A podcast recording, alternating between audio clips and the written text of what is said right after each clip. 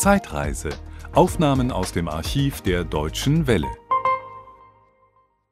Gemeinsam mit ihrer Frau Elga haben sie von 1964 bis 67 die Welt umsegelt mit ihrem Segelboot Kairos. Sie haben zwei sehr erfolgreiche Bücher geschrieben. Hundeleben in Herrlichkeit erschienen schon in der vierten Auflage, Logbuch der Kairos.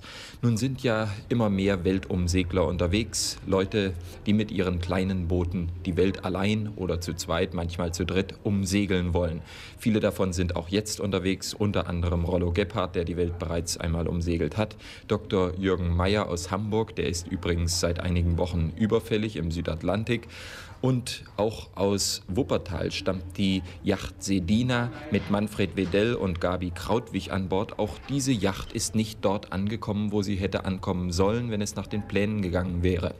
Die Sedina hat Balboa in der Panama-Kanalzone verlassen und wollte die etwa 3000 Kilometer, rund 4500 Seemeilen nach Nukuhiva auf den Marquesa-Inseln segeln. Heißt das, äh, wenn eine Yacht ein paar Wochen überfällig ist, dass man die Hoffnung aufgeben sollte, Herr Koch? Nein, nicht unbedingt. Denn es hängt von dem äh, Seegebiet ab, von den klimatischen Verhältnissen, äh, wie eine Yacht ankommt, weil sie ja weitgehend abhängig ist von den Windverhältnissen in dem jeweiligen Gebiet.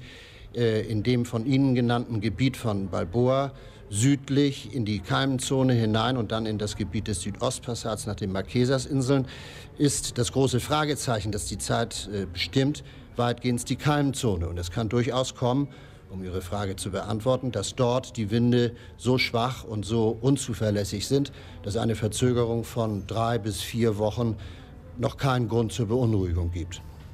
Wie ist es überhaupt, wenn man losfährt, um die Welt zu umsegeln? Welche Möglichkeiten gibt es da, Kontakt mit der Außenwelt zu halten? Funk natürlich, wenn man ihn hat, aber wenn man keinen Funk hat, was machen Weltumsegler dann?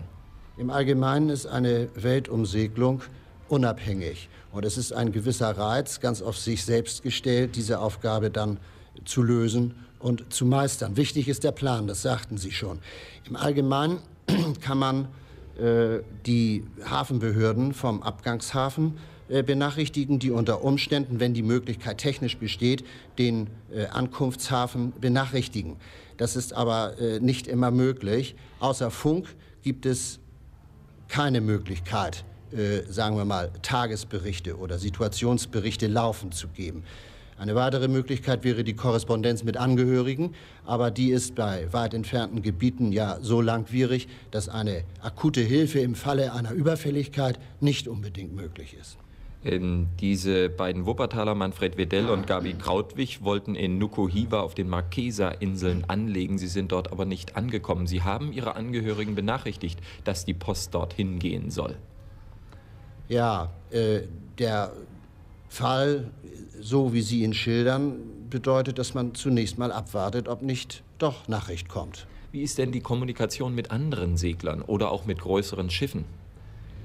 Per Funk, weil es die einzige Möglichkeit ist, äh, auf See sich miteinander zu verständigen.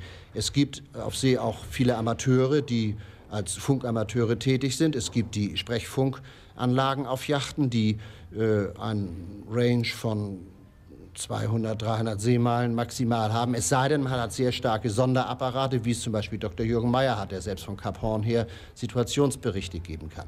Es besteht aber auch die Möglichkeit, dass diese Geräte ausfallen, wie das bei Dr. Jürgen Meyer auch jetzt der Fall war, sodass dann auch die Angehörigen keine Nachricht haben, keine laufende Nachricht. Aber Radio haben ja die meisten Weltumsegler an Bord, sodass sie zum Beispiel die Deutsche Welle hören können. Haben Sie diesen Sender gehört während Ihrer Weltumsegelung? Ja, wir haben zweimal eine, an die Weihnachtssendung der, auf der Deutschen Welle gehört, wo auch Grüße von unseren Verwandten äh, gesendet wurden.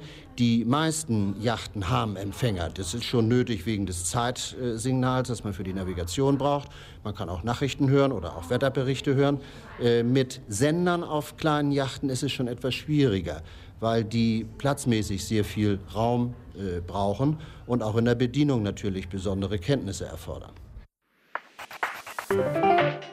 Das war ein Podcast aus dem Archiv der Deutschen Welle. Schön, dass Ihnen das Angebot gefallen hat. Empfehlen Sie uns doch bitte weiter. Deutsche Welle. Mehr unter dw.com.